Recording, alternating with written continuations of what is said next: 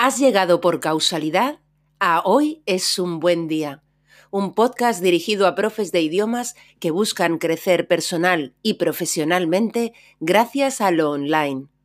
Aquí, Lola Gamboa compartirá tips, estrategias e inspiración para que logres crear un trabajo a tu medida que te permita vivir bien de tu pasión docente, desde cualquier lugar y sin intermediarios.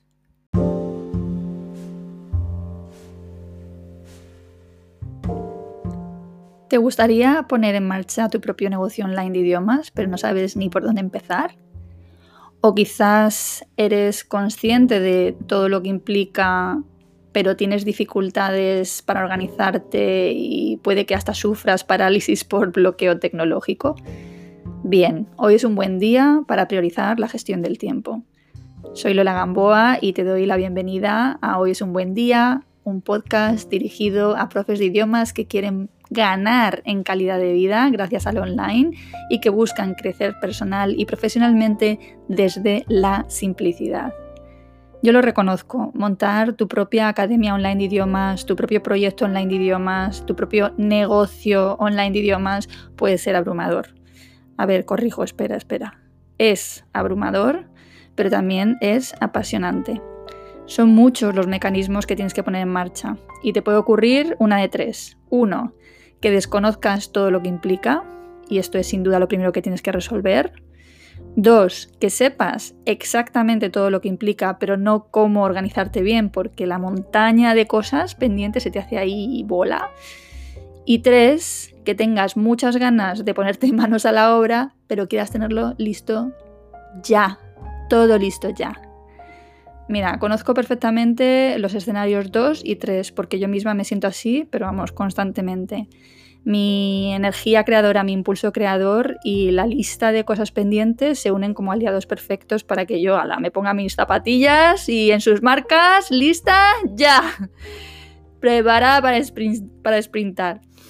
Pero esto en realidad, a ver, es una maratón, es un ejercicio de resistencia y de mucha perseverancia.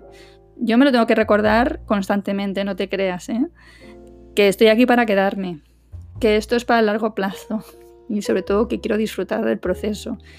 He avanzado mucho en los últimos años y esto ha sido, pues sin duda, gracias a formarme y a tener mentores, pero también gracias a una mejor organización, a una mejor planificación, a tener estrategia, gracias a pensar más y hacer menos porque el antídoto contra la saturación y el estrés, una vez que sé qué quiero que pase y me pongo en marcha para hacer que eso que yo quiero realmente ocurra, es una buena gestión del tiempo.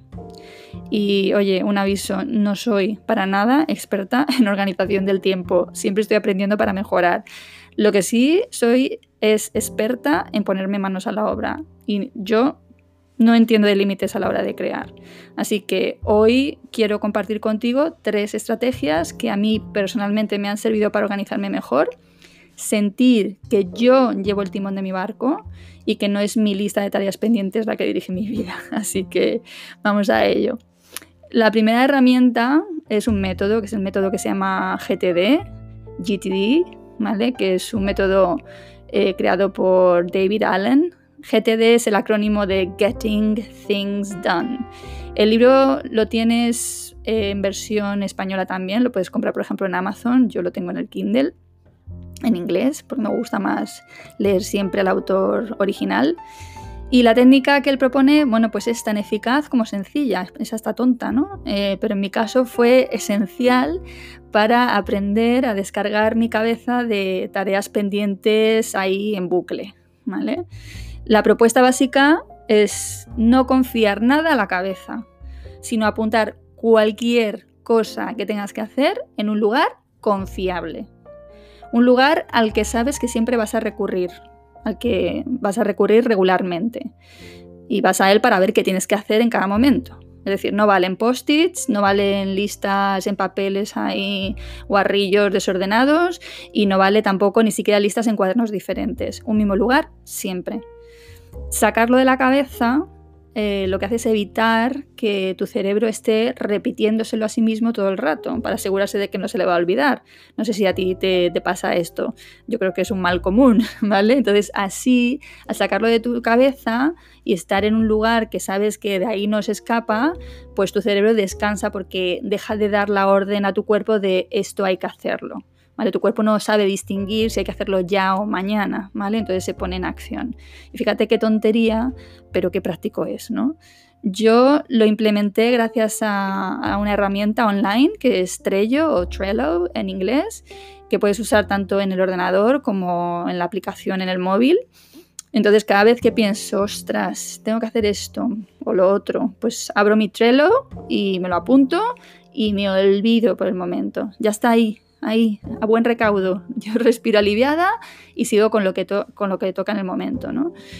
Lo hago también, por ejemplo, con las ideas que se me ocurren para el blog o ahora con el podcast. Las apunto ahí inmediatamente porque lo más probable es que se me vayan a olvidar. Y desde luego no quiero tener la cabeza ocupada ni estar estresada por esa idea si ahora no me voy a poner a escribir. Trello te permite organizar tus listas por proyectos, mover las cosas, así en plan drag and drop, eh, ¿Vale? Y también te puedes hacer checklists, es maravilloso, de verdad. Hay otras opciones, sin duda, esta es simplemente la que yo uso. La segunda herramienta que te voy a, o estrategia que te voy a presentar es el plan de acción. Todo emprendedor online que conozco trabaja con plan de acción, sea trimestral, semestral o anual. Lo primero, como te decía arriba, es tener claro todo lo que tienes que poner en marcha para lograr tu objetivo y después descomponer cada paso a su vez en todos sus componentes por pequeñitos que sean, porque son todo tareas que tienes que hacer.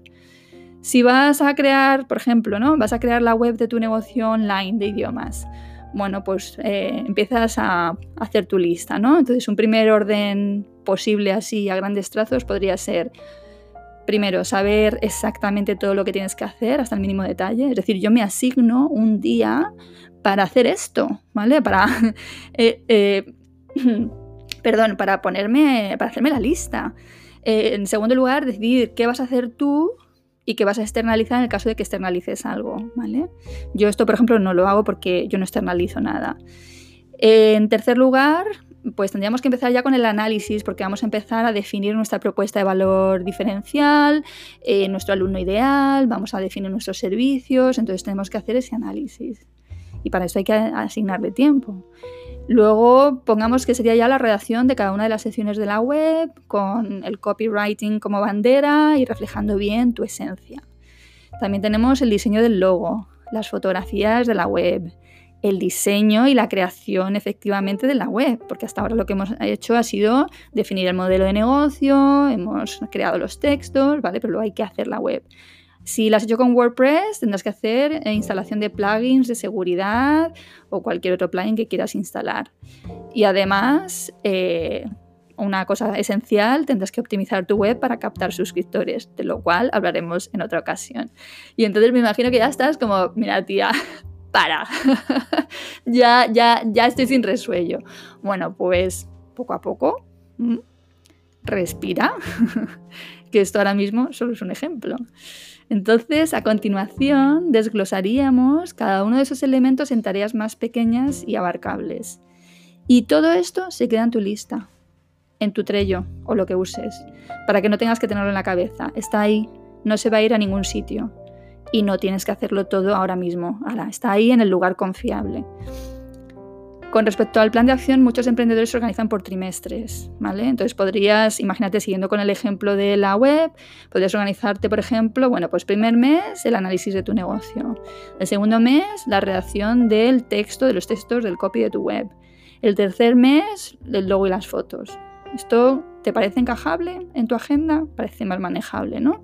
Bueno, pues entonces cogemos nuestro Google Calendar, que es una herramienta que te recomiendo que uses, eh, porque te permite cambiar las cosas eh, sin mayor historia, o bueno, en la herramienta que tú uses, ¿vale? De calendario, como si es uno en papel, y empezamos a agendar todo en el calendario. Y es muy importante que nos concedamos plazos generosos y suficientes para cada fase, y con la flexibilidad, como te decía, de mover las cosas de sitio sin no llego. Y así, y lo reviso regularmente para ver cómo voy con mi plan. Y si tengo que mover algo de fecha, lo muevo, sin dramas. A veces las cosas nos llevan más tiempo de lo que pensábamos, sobre todo las de naturaleza creativa, en mi experiencia, o simplemente surgen imprevistos. A veces al revés, pues vamos mucho más rápido. Lo importante es que mi plan se adapta a mí y no al revés, que lo organizo a mi favor y no en mi contra, y que si tengo que reagendar, reagendo, que para eso este plan es mío, para eso este plan es tuyo. Porque puedes ponerte plazos muy estrictos o poco realistas, pero entonces acabarás odiando lo que te toque hacer en cada momento. Y mi propuesta no va de esto, ¿vale? Mi propuesta va de crear un negocio a tu medida, un negocio a nuestra medida. Bien, en tercer lugar te, te, voy a hablar de tiempos de relax y de variedad de tareas.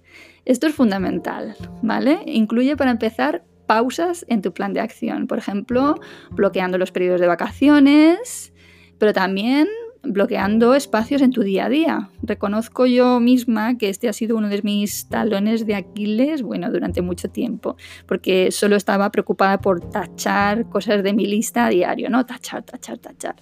Y fue Gloria Méndez eh, la que me aconsejó no enlazar una tarea con otra en la agenda sin prever pausas o lo que ella llama tiempos de frenada porque esto no es productivo. No puedes estar a full de rendimiento si no paras. Yo, por ejemplo, reconozco que me bloqueo cuando surge un imprevisto que no me permite cumplir con mi orden de tareas que yo misma me he autoimpuesto. O sea, me sale un imprevisto y me empiezo a bloquear porque no puedo cumplir eh, mis tareas asignadas. Eh, Gloria me enseñó que es un error de gestión del tiempo ponerse más tareas simplemente porque caben y que son las pausas las que amortiguan las tareas, las que hacen que todo se coloque, las que te dan el espacio para refrescar la mirada y las que reservan hueco para que un imprevisto no te arruine necesariamente todo el plan. ¿Vale? Entonces, eh, esto no lo tenemos que grabar ahí a fuego, que la pausa es productiva.